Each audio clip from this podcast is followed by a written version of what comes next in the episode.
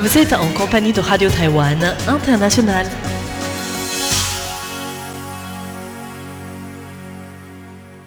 Bonjour à tous et bienvenue sur l'antenne française de Radio Taïwan International.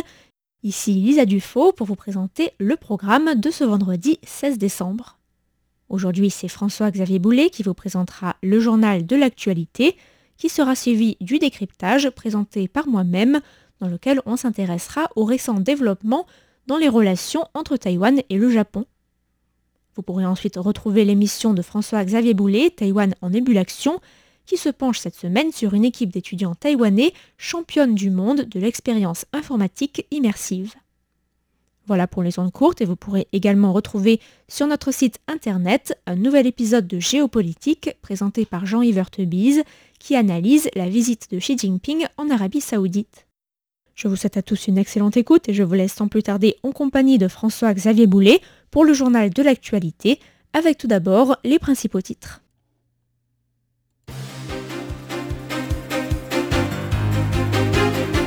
Le Sénat américain approuve à son tour le projet de loi d'année fiscale 2023 concernant l'autorisation de la défense et tout un volet d'aide à Taïwan. La ministre taïwanaise du numérique évoque les cybermenaces dans le quotidien français Libération. Chengdu en Allemagne discute de l'abolition de la peine de mort. Les professionnels de drones visent le marché de l'Asie-Pacifique. Bonjour et bienvenue dans l'édition de ce vendredi 16 décembre. Vous êtes en compagnie du service français de RTI et c'est François-Xavier Boulet pour vous présenter le journal de la rédaction. Nous commençons donc avec le Sénat américain qui a approuvé à son tour le projet de loi d'autorisation de la défense nationale 2023. La semaine dernière, c'est la Chambre des représentants qui approuvait par 350 voix pour et 80 contre le projet National Defense Authorization Act, donc le projet de loi qui encadre le budget pour la défense en 2023 aux États-Unis. Et aujourd'hui, c'est le Sénat qui a à son tour voté en faveur de ce projet à 83 voix contre 11.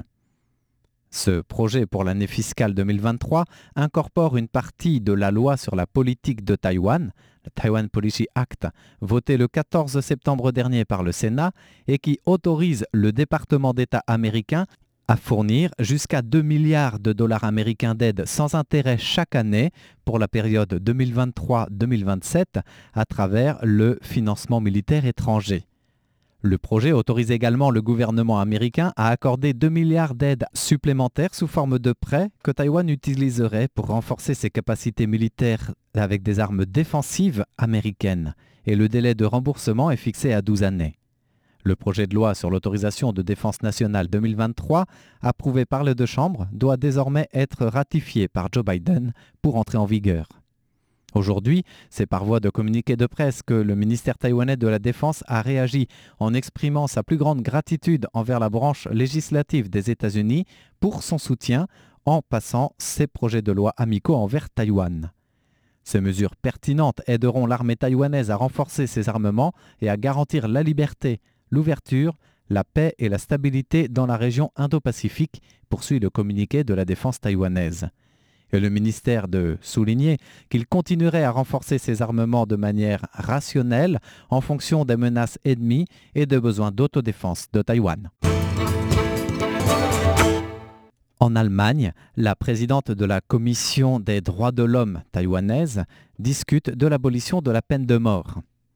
Après un passage en France, la présidente de la Commission nationale des droits de l'homme, Chen Ju, se trouve actuellement à Berlin où elle a rencontré plusieurs responsables allemands et où elle a aussi participé à un forum organisé par la Commission des droits de l'homme du Parlement allemand.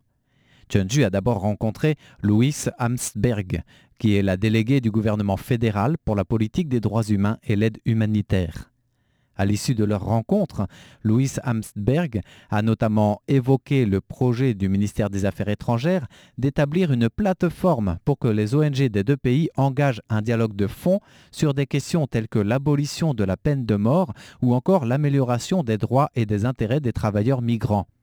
À noter que ces deux dernières questions figuraient aussi à l'agenda des discussions du forum organisé par la Commission des droits de l'homme du Parlement allemand pour accueillir justement Chen.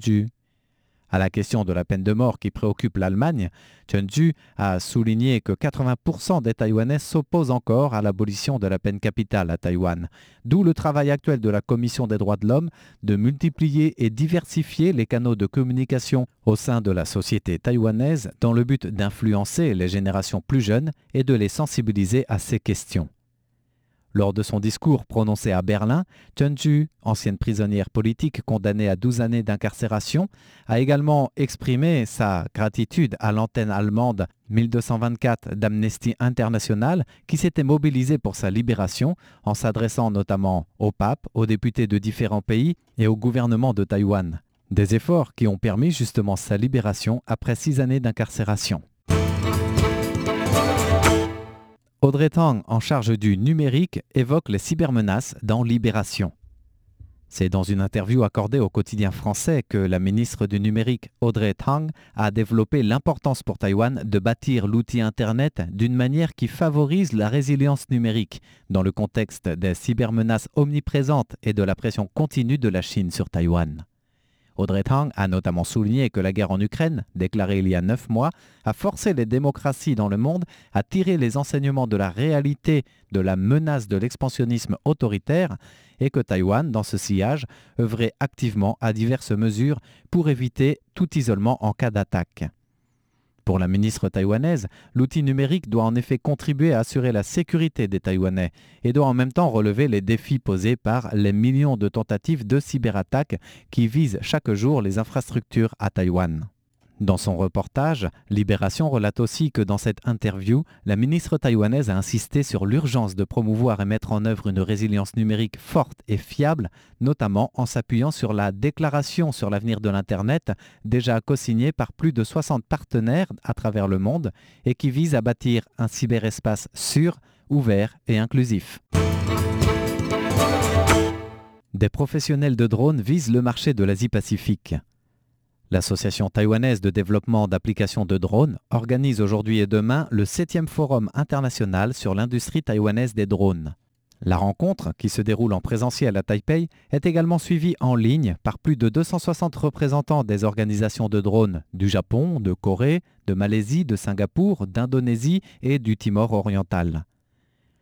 Chang Yang, qui est le président de l'Association taïwanaise de développement d'applications des drones, a indiqué que la capacité de Taïwan de développer ses propres marques restait probablement insuffisante, mais que le pays, en tant que leader mondial des technologies de l'information et des communications, avait l'espoir de s'imposer dans l'établissement des normes industrielles de fabrication et de vol des drones.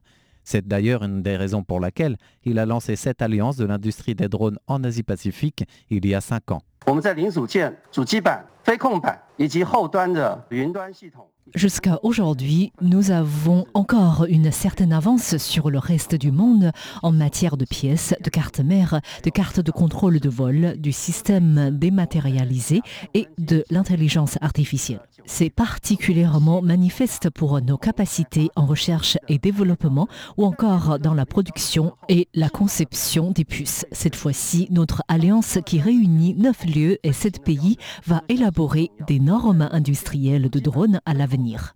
Une fois ces normes établies, nous mettrons aussi en place des normes de production afin de définir par la suite les normes de vol. Et Chang Yong a également souligné l'importance de Taïwan de ne pas rester absent du courant international de développement des drones. Notons que la valeur du marché, qui est croissante et qui devrait continuer de croître jusqu'en 2026, s'élève déjà à 30 milliards 400 millions de dollars américains en 2022. La mère élue de Hsinchu listée comme suspecte dans un dossier de corruption la concernant. À l'issue de toute une série de perquisitions des locaux de son bureau et de sa résidence, la députée et maire élue de la ville de Hsinchu, Kao Hong-an, a été entendue toute la nuit en interrogatoire par le bureau des procureurs. Les procureurs ont d'ailleurs décidé de lister ce matin Kao Hong-an en tant que suspecte de corruption dans ce dossier, un dossier d'allégations selon lesquelles elle aurait opéré des retenues salariales de nature frauduleuse et détourné des fonds publics.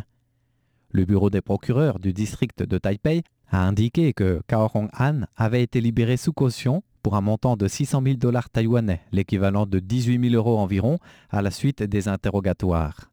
En dehors de la suspecte, Kao Hong-an, ont également été entendus par les procureurs son petit ami de l'époque, Li Chongting, son directeur de bureau au Parlement, Chen Huaiyu, et son assistante parlementaire, Wang Yuwen.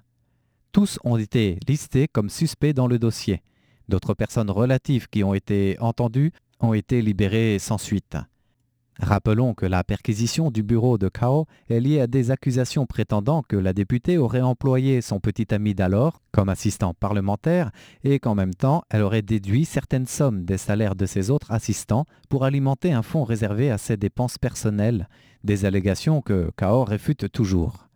Membre du Parti du peuple taïwanais, Kao Hong-an a été élu à la tête de la mairie de Hsinchu le 26 novembre dernier avec 45,02% des suffrages et elle doit entrer en fonction le 25 décembre prochain. Des centaines de milliers de comptes impliqués dans la fausse information.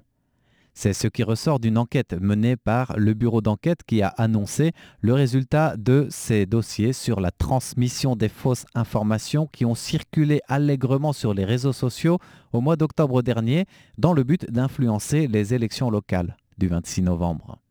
Le ministère de la Justice a également déclaré que récemment, une grande quantité de fausses informations diffusées sur les réseaux sociaux faisait état d'une amélioration entre guillemets à la fois quantitative et qualitative de ces fausses informations, autant sur le plan des sujets que de la forme, de l'échelle et des méthodes utilisées pour leur propagation.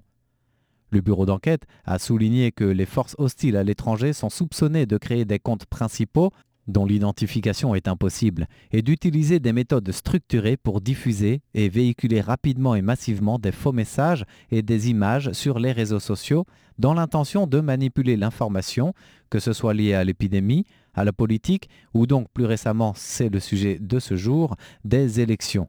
Dans cette guerre cognitive qui touche aussi l'opinion publique, concernant la fausse information qui annonçait un état de santé inquiétant du candidat du DPP à la mairie de Taoyuan, largement véhiculée en ligne en octobre, l'enquête a mis en avant que la source de cette information provenait d'une force hostile à l'étranger, qui a opéré sur les réseaux sociaux à quatre niveaux. Au premier niveau, 32 faux comptes temporaires sur Facebook, suivi d'un deuxième niveau avec 18 fausses pages, puis d'un troisième niveau impliquant 1552 faux comptes détenus par un groupe illégal et un quatrième niveau où plus de 4000 groupes Facebook sur lesquels les fausses informations ont largement été répandues. Par ces différents niveaux de relais, l'échelle de propagation est estimée à plusieurs centaines de milliers de comptes. Une visite allemande de rang ministériel se profile à Taïwan. Pour la première fois en 26 ans, une délégation allemande, conduite par une ministre en poste au gouvernement, prévoit de se rendre à Taïwan. C'est la ministre fédérale allemande de l'Éducation et de la Recherche, Bettina Stark-Watzinger, qui sera à la tête de la délégation, selon les indications révélées par Peter Haidt, qui est un député du Parti libéral-démocrate, lui-même qui avait dirigé une délégation de la Commission parlementaire des droits humains et de l'aide humanitaire à Taipei en octobre dernier. Dans le cadre d'un récent forum consacré à la question des droits humains et de la démocratisation de Taïwan, Peter Haidt a souligné l'importance de tels échanges entre les deux pays, soulignant que les deux parties pouvaient approfondir leur coopération dans les domaines de la numérisation, de la culture, de l'enseignement supérieur et de la recherche, ou encore même au sujet des affaires juridiques. Cette visite en cours de préparation de la ministre Stard-Watzinger à Taïwan devrait avoir lieu dans le courant de l'année prochaine. Elle mettra fin à un hiatus de 26 ans pour les visites d'une délégation allemande de rang ministériel à Taïwan, la dernière remontant en effet à 1997 et qui avait été dirigée alors par le ministre de l'économie Günther Rexroth.